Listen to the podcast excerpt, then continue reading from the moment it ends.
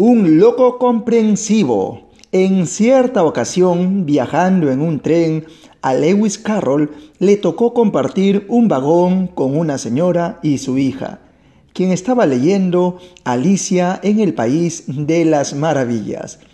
Cuando la niña cerró el libro, Carroll se puso a hablar con ella acerca de la historia. También se unió la madre a la conversación.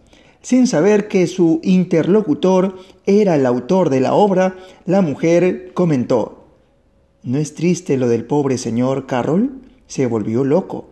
¿De veras? preguntó el escritor. No lo sabía. Oh, yo le aseguro que es cierto. Me lo contó alguien con de quien no se puede dudar.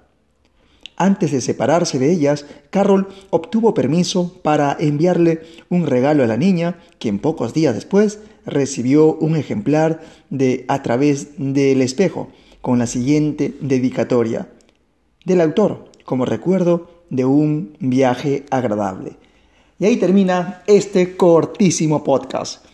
La razón y la generosidad deben imperar ante un dicho inoportuno. Recuerden eso, ¿eh?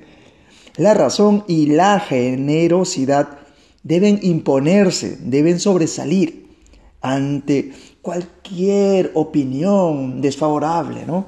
Eso es muy importante. Bueno, nos vemos hasta el siguiente podcast.